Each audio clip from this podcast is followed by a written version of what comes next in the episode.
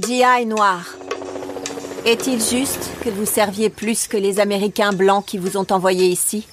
Il n'y a rien de plus déroutant que d'être envoyé à la mort dans une guerre sans que personne ne vous donne la moindre explication. Je dédicace le prochain disque aux frères noirs de la première division d'infanterie. Prenez soin de vous. Alors, rappelons, et vous l'aurez compris tout de suite, que nous sommes en plein dans la guerre du Vietnam. C'est un film réalisé par Spike Lee qui trouve euh, du côté de Netflix euh, les moyens financiers de pouvoir poursuivre sa carrière cinématographique, ce qui pose de dire peut-être aussi action de savoir euh, est-ce qu'on le retrouvera aussi pour des films sortant dans les salles obscures directement? Réponse prochainement. Et avec Frère de sang, eh bien interprété entre autres par exemple par Delroy Lindo, qui est quelqu'un qui au niveau du casting emporte l'adhésion. Il y a à ses côtés aussi Clark Peters par exemple, ou bien encore Norm Lewis. Nous découvrons, sans oublier je l'ai oublié, Chadwick Boseman, c'était dommage. Nous allons donc découvrir un groupe de personnes, euh, un groupe de combattants qui font partie de l'armée américaine. Ce sont ces combattants noirs qui ont été très souvent sollicités pour aller se battre à 12 000 km de chez eux. Et euh, en fait, à travers ça, ce qu'on découvre aussi, c'est une histoire qui nous place à la fois 50 ans à l'époque de l'intervention en Asie pendant la guerre du Vietnam, mais aussi 50 ans plus tard lorsqu'ils partent à la recherche, la récupération de ce qui s'avère être un trésor enfoui. Donc il y a un peu une double lecture dans, ce film qui se pose.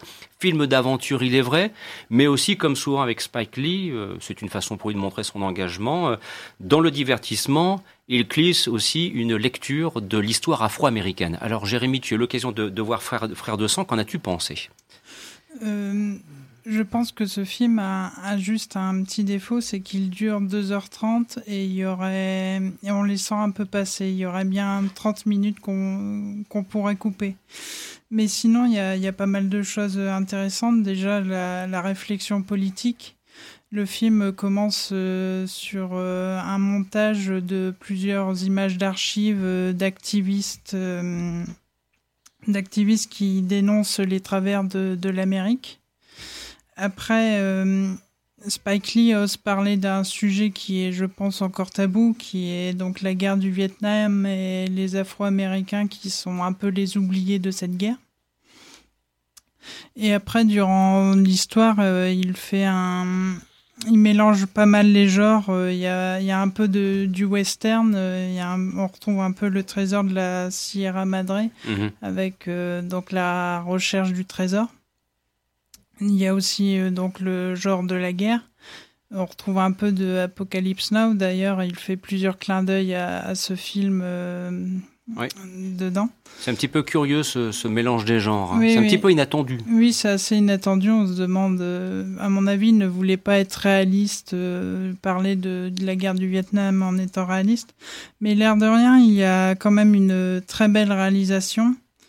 Euh, le montage alterne donc entre des, images d'archives choc qu'on retrouve dans le film.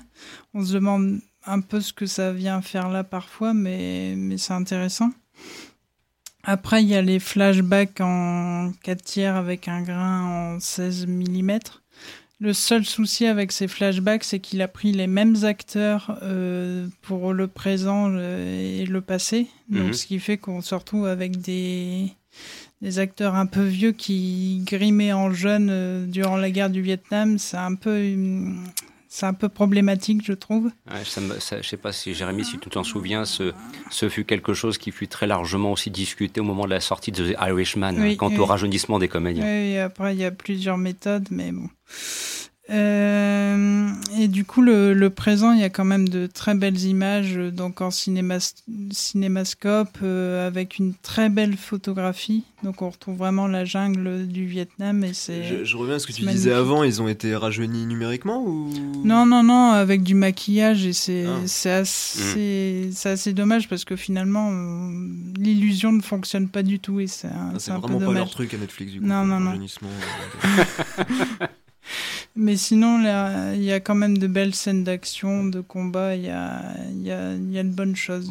On va donc dire euh, un bon divertissement, mais un petit peu long. Oui, et tu disais, dans le casting, il y a aussi Jean Reno, on se demande ce qu'il vient faire là. Alors oui, j'avais oublié, il y a Jean Reno, c'est vrai. Mais que vient-il faire dans cette, oui, dans C'est la question que je me suis posée et je n'ai pas trouvé la réponse parce qu'il en plus, il est assez mauvais dedans.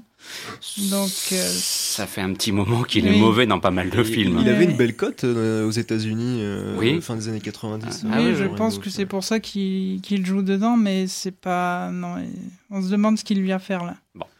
Bah, en tout cas, vous l'aurez donc compris, divertissement, euh, de qualité certes, avec quelques défauts qu'on a repérés. Bon, ça c'est vrai que l'histoire du vieillissement des comédiens, le rajeunissement, il y a beaucoup à dire. Euh, de- c'est pas d'ailleurs spécifique aux productions Netflix, mais c'est vrai que c'est à propos de films Netflix que la question s'est très largement posée.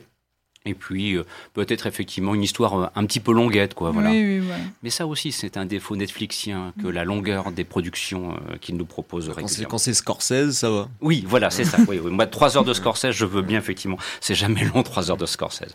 Donc, si ça vous dit un frère de sang, euh, je dirais c'est un Spike Lee en mode mineur, qui mérite le détour, mais ce qui n'a pas la force de son Black Landsman qui était sorti l'été 2019, par exemple.